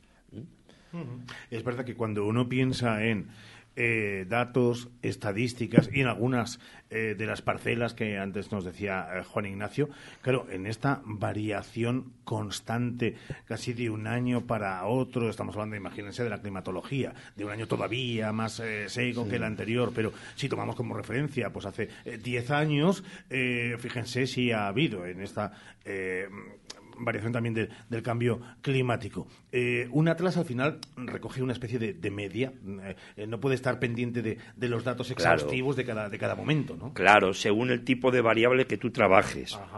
Es verdad que en esas variables intentas buscar el dato más actualizado según las fuentes oficiales. Porque claro, tienes que trabajar con fuentes oficiales. Fuentes no oficiales, pues bueno, es muy difícil dar veracidad a, entonces trabajas con el dato más actualizado, pero siempre teniendo en cuenta también las medias y los valores medios por periodos y según la variable que sea, claro. Es más que, más que interesante. Eh, estaba yo pensando, eh, alguien está en su casa diciéndolo de, pobre hombres, de verdad, eh, ¿por qué no lo meterán todo en el chat GPT este, que la inteligencia artificial saque lo que le dé la gana y demás? ¿La inteligencia artificial va a acabar ayudándoles o, va a ser un peligro también como, como el miedo que nos quieren inculcar, en algún caso, desde luego, sensato, por partes de... yo creo que la inteligencia artificial, como a todos los retos, hay que hacerse. Y hay que saber reconducir todo eso y hay que saber sacar el partido. Yo soy un absoluto ignorante en ese tema, para empezar, ¿eh? pero yo estoy convencido que como con muchas cosas, bien reconducido, bien aplicado y sabiendo discernir, todo eso son avances técnicos en el conocimiento, en las relaciones y en todo. Lo cual no quiere decir que, ala, como metes tú... No, no, no, vamos a ver. ya sabemos que hay muchas pruebas que tú puedes meter algo y a saber qué te sale, pero para eso estás tú y para eso está el sentido común y el criterio. Eso es verdad. Eh, déjeme rascar un poco en lo... Eh, no es personal, personal, pero es personal de ese Juan Ignacio Plaza de hace unos cuantos añitos. Voy a dejarlo ahí, cuando era eh, más joven. ¿Era consumidor ya de Atlas? Mm. Sí, sí, porque para los geógrafos es algo básico. Hmm. Y además es que te atraían los aldas, de pequeño te atraían, te atraían, era una cosa, cómo se representaba todo. Y además... ¿Eso se ha perdido en los chavales? Yo, yo creo que en parte sí, en una gran parte se ha perdido, porque la gente de ahora está muy acostumbrada, se ha perdido y no. Pero tenía magia. Sí, se ha perdido y no, porque tú sabes de unas cuantas direcciones y muchas páginas donde encuentras una cartografía estupenda, estupenda, histórica, actual, de, de todo tipo de, de variables que tuviera. Yo, por ejemplo, soy muy aficionado a algunas direcciones en Facebook de mapas históricos, que son auténticas maravillas, tal y como se hacen ahora. de cuál era, pues yo qué sé, eh, las invasiones que llegaron por el, franje oriental del Imperio Romano, cómo estaban repartidos los reinos de no sé cuál en la Edad Media. Ahí, cartografía estupenda se ha perdido, yo creo que se ha perdido un poco esa conexión con los mapas, porque antes era más el Atlas, el, y ahora no toda la gente en Internet se va a esas direcciones, va a otras. Y se ha perdido otra cosa que a mí me gusta muchísimo, pero es una opinión personal, que luego comparten otros colegas conmigo, y es la forma como se hacían los mapas antes. Yo cuando empecé a trabajar, los mapas de mi tesis doctoral y mi tesina los hacía todos a Rotrins, con papel vegetal, que no había cartografía por ordenador. Era el inicio, el inicio de era 1980. Entonces era todo con el Rotring y tenía que dedicar... Sabrán los más jóvenes que nos están escuchando que era el Rotring. El Rotring, ¿no? Claro, estaba yo pensando. Eh, porque estaban pensando en el Rotring y rápido también luego, por ejemplo, me ha venido haciendo manualidades con los pelos del... De las heretas, de, la marquetería, De la marquetería. Eran buenos trabajos manuales. Claro, es que era lo de... eh, hemos crecido en otra generación, pero que ojalá que los que, ya digo, eh, más jóvenes que nos escuchan, eh, tengan por lo menos la curiosidad de ir a esos buscadores para que estas cosas que se dicen del, del Rotring, eh, eh, de los pelos, de la sierra, de la marquetería, eh, no lo pierdan. Pues eh, es verdad que para nosotros, eh, como el tema, desde luego, tiene el suficiente empaque, queríamos traerlo, pero también para poner en valor que en este siglo XXI, de qué manera funciona la construcción de un atlas y también rememorarlo, no compararlo, pero sino ponerlo, ponerlo en situación con respecto a, a los de antaño. Hemos dicho que la fecha de todo es 2027, prevista de finalización. Sí, la fecha, las últimas entregas son exactamente, te lo digo porque tengo aquí el... el Que nadie piense que Juan Ignacio está viendo su agenda de 2027, de el 23 de febrero acabarlo, ¿no? Mediados de octubre del 2027 las últimas entregas, lo cual quiere decir que una vez que técnicamente ya... Claro, hay cosas que se van subiendo a la red según se van acabando. Daros cuenta que, por ejemplo, el otro día hemos tenido la reunión a finales de enero sobre esto en Madrid y allí se han presentado ya cuatro temas que ya se habían elaborado, que se habían revisado en la fase anterior y se han actualizado. Esos cuatro temas en breve estarán subidos a la red. ¿Mm? Porque, claro, es absurdo que tú actualices, ¿verdad? Y bueno, ¿cuándo el 27? No, no. Según se va haciendo, como tienes la ventaja ahora de subir a la red todo esto, el Atlas está en la red, entonces lo va subiendo. ¿Cuándo está completa toda esta versión? Completa, completa, a finales del 27, que es cuando se ultima. ¿Será la última la que diga eh, si colaboro o la siguiente edición No, que yo sería ya, la tercera? yo ya estoy de retirada, estoy ya camino de la jubilación. Bueno, eso, eso dice ahora. Sí, no, pero ya verá, ya estoy. ya verá cuando llegue la tercera. Son, eh, sin duda, historias que nos gusta contar en este Hoy por Hoy porque merece la pena y porque además eh, recibe el aplauso de quienes estamos contando la actualidad en el día a día, porque son en total cuatro, cuatro, salman- cuatro. Cuatro profesores de Cuatro la Universidad de Salamanca sí. que están coordinados por Juan Ignacio. No, yo coordino, un- yo coordino mm, otro profesor y yo, está- yo coordino otro profesor que está con otros tantos de otras universidades de España en un tema y los otros dos están coordinados por otros profesores de otras universidades de fuera. O sea que estamos en temas distintos. Uno en transportes, otro en estructura económica. Esos dos son colaboradores del tema ese que lo coordinan desde otras universidades, uno desde Baleares y el otro, no me acuerdo, creo que desde Valencia. Y luego el de actividades agrarias y pesqueras lo coordino yo. Está el otro profesor de aquí, José Manuel Llorente, y cinco profesores más de otras universidades de España. Coordinadores coordinados eh, y coordinantes, oigan, ya saben ustedes, de una misma raíz se pueden sacar muchas palabras. Juan Ignacio, un placer enorme que haya estado este ratito con nosotros aquí en la radio. El placer ha sido mutuo. Muchas gracias a vosotros y me gustaría poner en valor lo que la geografía hace, que es fundamentalmente productos de este tipo. Es conocer y acercar el territorio y sus valores a través de estas técnicas. Pues eh, nosotros desde aquí lo hacemos y me da la sensación de que nuestros oyentes también lo hacen, cosa que nos, nos congratula. 13 y 42. Venga, una pausa, buscamos más cuestiones. Hoy por hoy, Salamanca.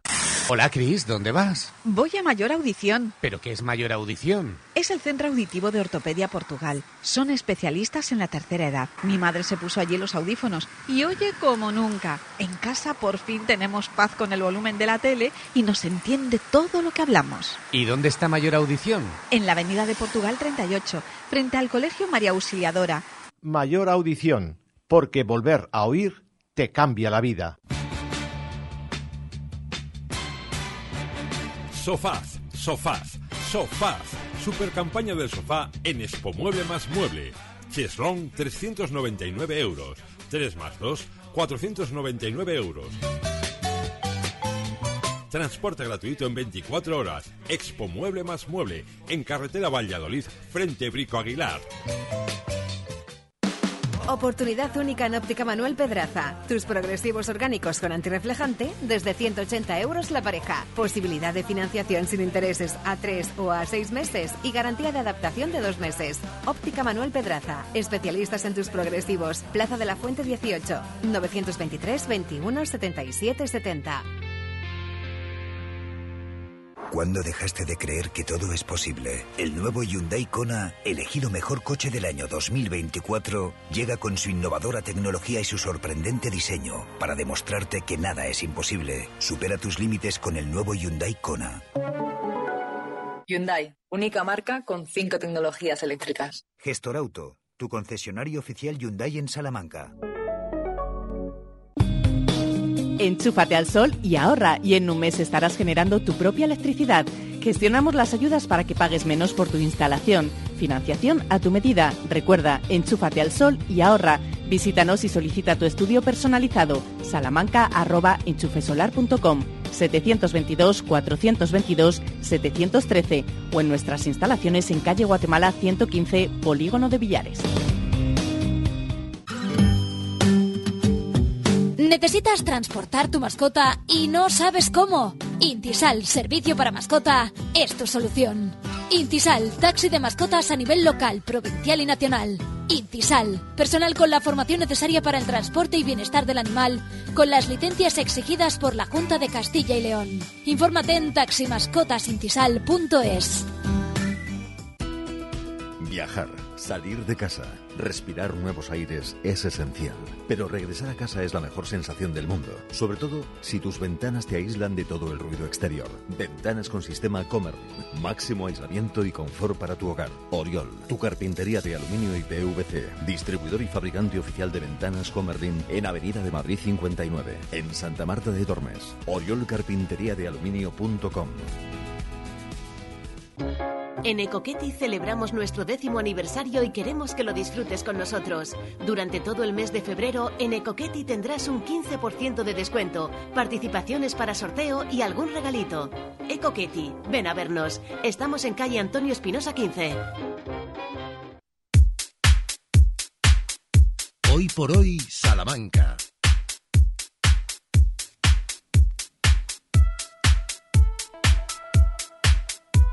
13 y 45 minutos lo decíamos al comienzo del programa. Esta semana el clima está muy loco, nos va a volver muy locos porque vamos a tener sol, temperaturas muy altas, después va a llegar la lluvia, días así nublados y hasta vamos a tener algo de nieve, con lo cual a ver qué nos ponemos en el armario y qué podemos ajustar para estas temperaturas que suben, que bajan, que llega, que llueve, que no llueve. Mercedes Brufao, muy buenas tardes.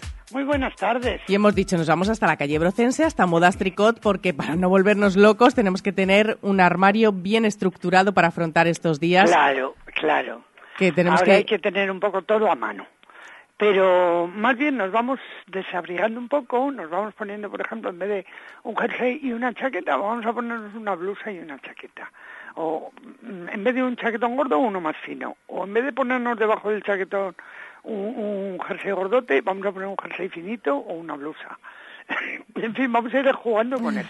Sí, vamos, tenemos, lo tenemos Claro. un poco complicado Es esta la ventaja semana. de ir moda cebolla, una prenda y otro encima y otro encima. Que Luego de repente dejas el chaquetón y coges el chubasquero, Claro, prendas así claro. más... Hombre, los chubasqueros y las parcas ligeras son muy buenas prendas ahora, porque las parcas aíslan mucho. Claro, Y entonces no dan excesivo calor, pero aíslan. pero te protegen, Entonces claro. estas están muy bien para estas fechas. Ujú. Bueno, de hecho ya estoy vendiendo las de primavera. Vamos a meternos de lleno en materia. Efectivamente, te iba a preguntar si ya Claro, habías pues sacado mira, todo. Estoy recibiendo, además, casi todas reversibles.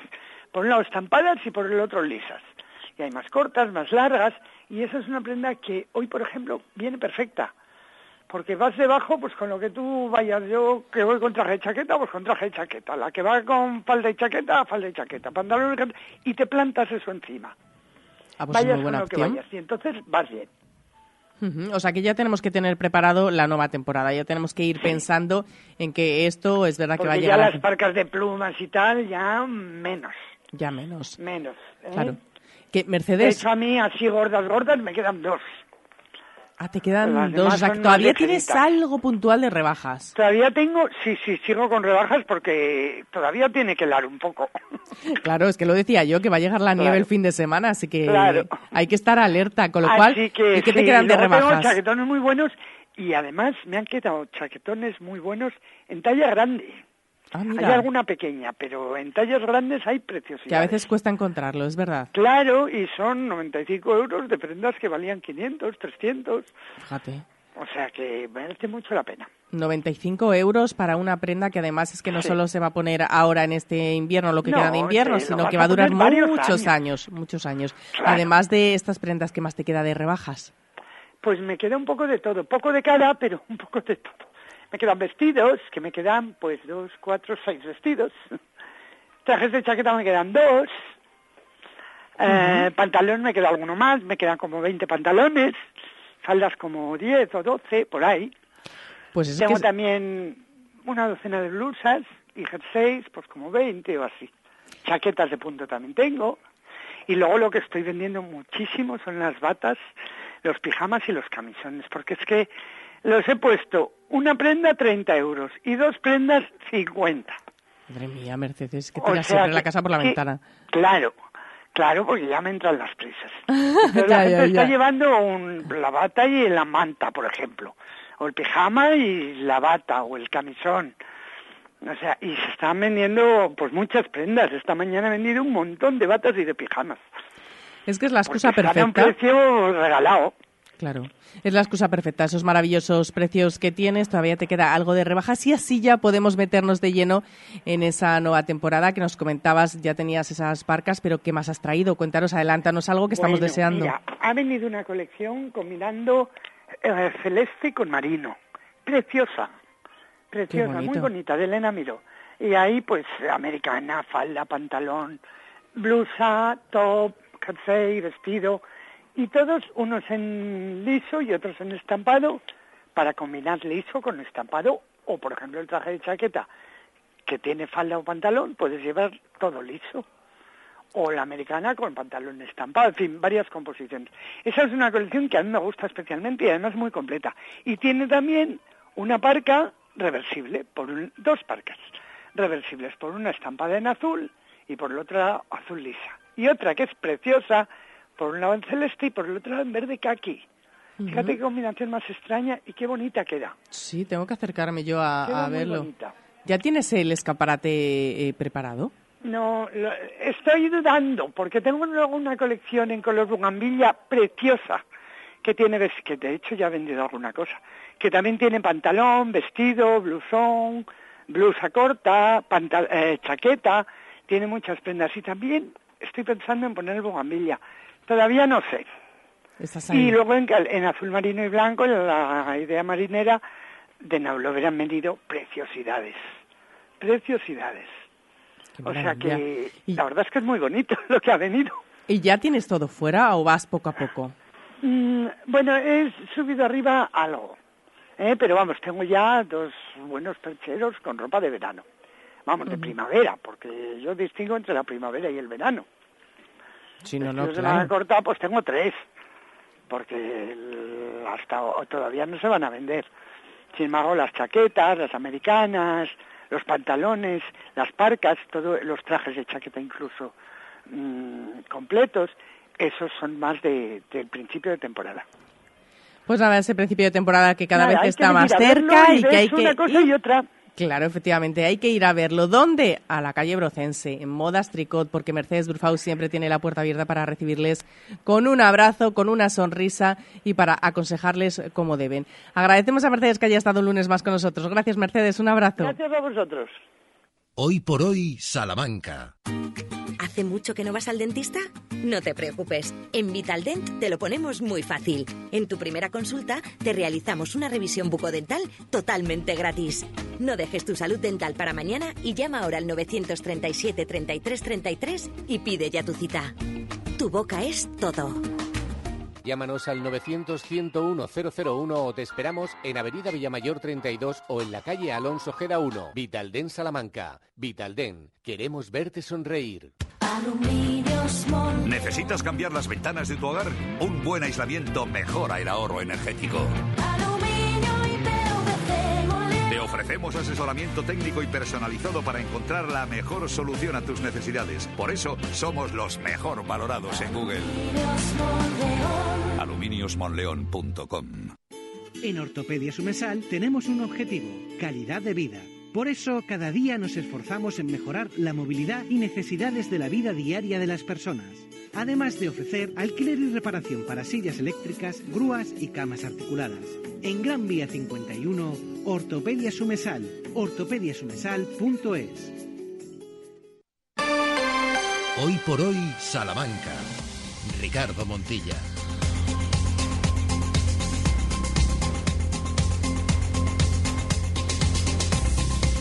Vamos a ir poco a poco, terceras y 53 minutos echando el cierre, el ganado, alegrándonos, por ejemplo, de que la Escuela de Ingeniería de Béjar estrene dos nuevos laboratorios científicos.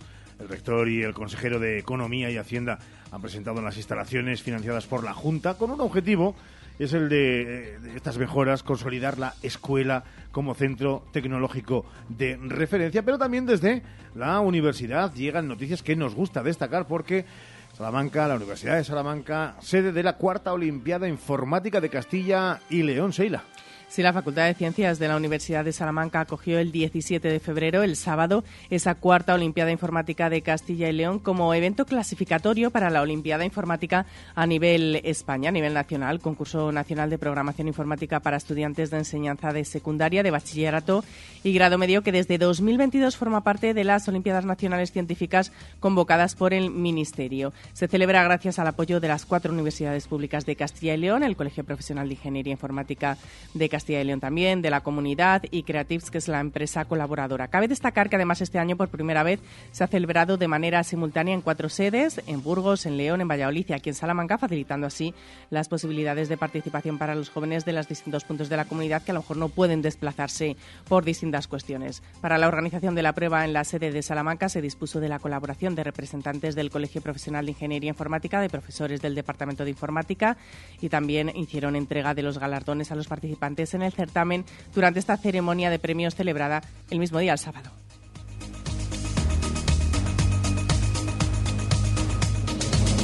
Mañana será día de visita real, lo hemos dicho eh, desde toda la mañana, a principio, porque tiene citas varias eh, Su Alteza, la Reina Leticia. Sí, la reina Leticia que llegará a primera hora de la mañana al aeropuerto de Matacán, previsiblemente llegará en helicóptero, será trasladada hasta, hasta aquí, hasta cerca de donde está Radio Salamanca, la Plaza de los Bandos, donde está el Centro Internacional del Español, visitará la exposición de Carmen Martín Gaite, estaremos acompañándola a los medios de comunicación y posteriormente nos trasladaremos hasta el CAM, donde se celebrará el evento eh, de los eh, Princesa de Girona, donde se van a dar todos eh, esos galardones y se va a poner de manifiesto todo el talento que hay. Desde aquí hasta el Cadena, vosotros no os trasladan en helicóptero. No, no, no, no, no estar en mareas? autobús. No, no. Me, me encantaría, nunca he montado en helicóptero, me, me encantaría. ¿Cómo has montado en globo y no has montado en helicóptero? ¿Has visto? ¿Qué cosas Pues tiene la vida, vida. de verdad?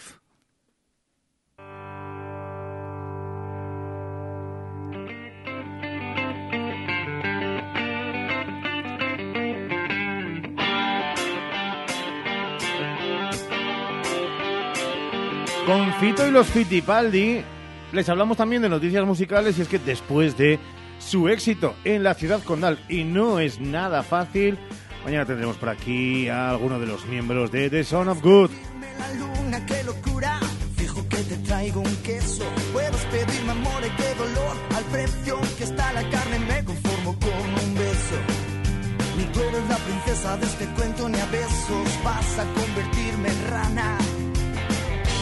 Mañana hablaremos de muchas cosas en un programa, ojalá que entiendan de nuevo como interesante, atractivo, empático, que es lo que pretende siempre este Hoy por Hoy Salamanca. Y contamos con su complicidad. Mañana a lo mejor anunciamos alguna sorpresita, pero mañana, mañana. Luego no digan lo de No "Hombre, lo pero adelantes". No nos puedes dejar así, no nos puedes. Sí, porque luego en el fondo somos un poco malévolos y nos gusta. Y nos han dado órdenes también. eh, también nos han dado órdenes de que eh, la pasada semana, no, no, no, a ver si ya la siguiente, bueno, pues a ver si ya mañana podemos contar algo, de algo que tenemos muchas ganas de contarles. De momento, vamos marchándonos.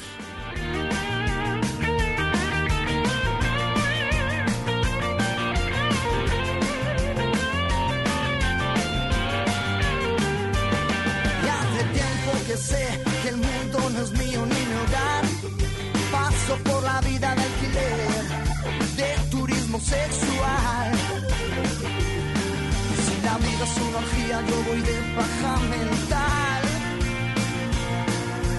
Traum, traum, traum. Es poco lo que tengo, el oro de mi tiempo. Nos marchamos, dos y cuarto, llega la información. Con Jesús Martín Inés, que además ha sido una jornada muy intensa en este arranque de semana y luego a las 3 y 20 Sergio Valdés estará con toda la información deportiva también.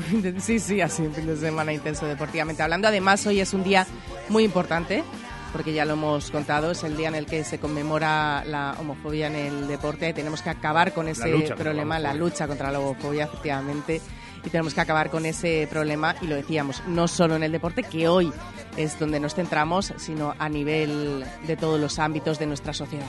Pues nosotros les decimos gracias. Muchas gracias por estar ahí. Mañana más. Saludos de Sheila Sánchez Prieto, de Ramón Vicente. Les hablo Montilla. ¡Chao!